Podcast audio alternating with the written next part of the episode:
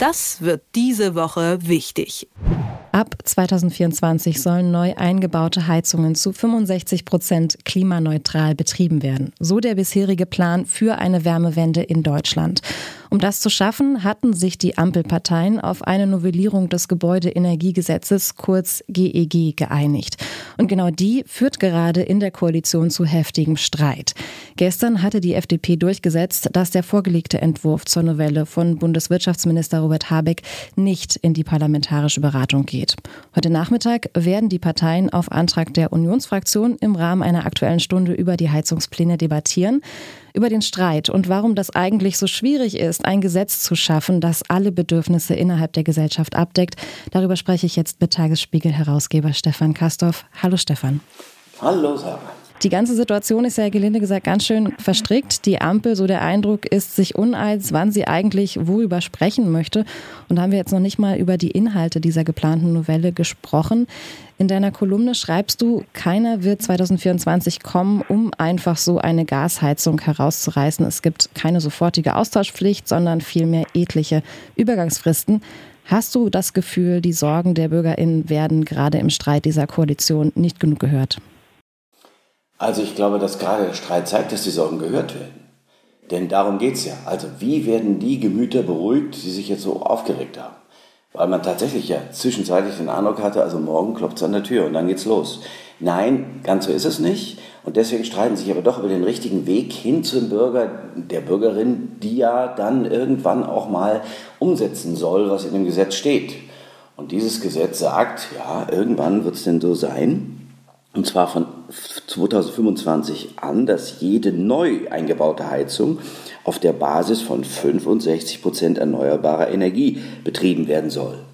So, wenn man das durchsetzen will und dann auch andere nachrüsten, umrüsten, abbauen, neue aufbauen, dann muss man doch dem Bürger, der Bürgerin sagen, ah, pass mal auf, du wirst nicht allein gelassen und hier haben wir lauter Möglichkeiten für dich, das auch zu finanzieren. Mhm. Du hast die Finanzen gerade angesprochen. Eine zentrale Figur, der Architekt dieser Novelle, kann man sagen, Patrick Reichen musste ja vergangene Woche sein Amt als Staatssekretär im Wirtschaftsministerium räumen. Sein Nachfolger ist jetzt Philipp Nimmermann aus der hessischen Landesregierung. Der ist ja eigentlich Finanzexperte. Kann der da am besten helfen an der Stelle? Ja, jedenfalls ist es keine schlechte Wahl.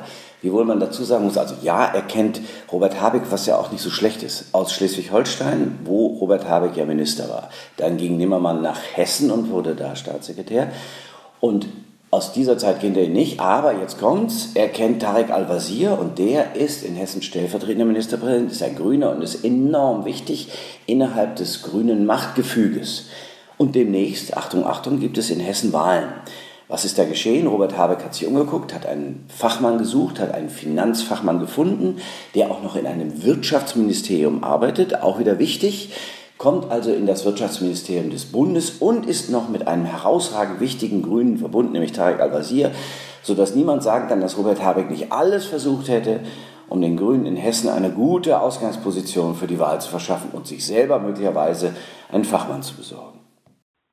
Du beschreibst, das weiß ich aus dem Vorgespräch, diesen Wechsel auch als Wachstumsschmerzen. Kannst du das nochmal erklären? Ja, also die Grünen sind in ein Amt hineingewachsen durch auch jetzt diese Koalition und sind ohnehin gewachsen. Wir haben zwischenzeitlich darüber diskutiert, ob die Grünen, also nicht wir zwei, aber in der Republik wurde diskutiert, ob die Grünen nicht vielleicht sogar den Kanzler, die Kanzlerin stellen können. Soweit war es ja, mit weit über 20 Prozent. So, wenn du aber dann solche Ämter auszufüllen hast wie Robert Habeck, das ist eine mega, eine mega Verantwortung, ein mega Thema, das er umzusetzen hat. Wenn wir wirklich, wirklich beim Klimathema umsteuern wollen, dann ist es aber doch so, dass die Fachleute, ob männlich oder weiblich, nicht auf den Bäumen wachsen. Unglückseligerweise ist das nicht so. Und da zeigt sich, dass die Grünen kein ausreichendes Reservoir zur Besetzung dieser Posten haben. Man denke zurück an Jürgen Trittin, als der Bundesumweltminister war. Da hat er aus dem Umweltbundesamt Fachleute geholt, weil er einfach nicht genügend andere hatte, um die Posten, die wirklich wichtig waren, sehr gut zu besetzen. Nun haben die Grünen herausragende Expertinnen und Experten, aber die sind eben untereinander, wie wir jetzt gemerkt haben, zum Teil in für Politik unglückseligerweise vernetzt. Das heißt, die Grünen werden eine Qualitäts- und Qualifizierungsoffensive beginnen müssen und müssen ihr Reservoir an Menschen die sie einsetzen können, wenn sie Regierungsverantwortung in herausragender Funktion haben, äh, dass sie die dann auch finden, und zwar in ausreichender Zahl. Und das ist eben, ja, wie gesagt, die wachsen nicht auf Bäumen. Da kannst du nicht mal eben in eine Universität gehen und sagen, du, du, du, ihr kommt jetzt mal mit und das wird ganz prima werden. Nein, Behörden, das darf man nicht vergessen, sind ganz schwierige, ähm, sagen wir mal, Organismen. Du musst das auch noch bedienen können. Du musst ja auch noch Gesetze schreiben können. Das sehen wir jetzt gerade. Patrick Reichen war deswegen so interessant, weil er schon in einem Ministerium gearbeitet hatte, weil er Umwelt-, Klimafragen schon bearbeitet hatte, weil er Referatsleiter war, weil er wusste, wie in schneller Zeit, in hoher Geschwindigkeit Gesetze zu schreiben sind. Mhm.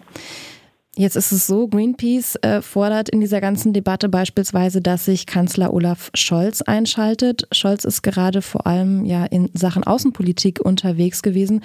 Sollte er das Thema jetzt zur Chefsache machen?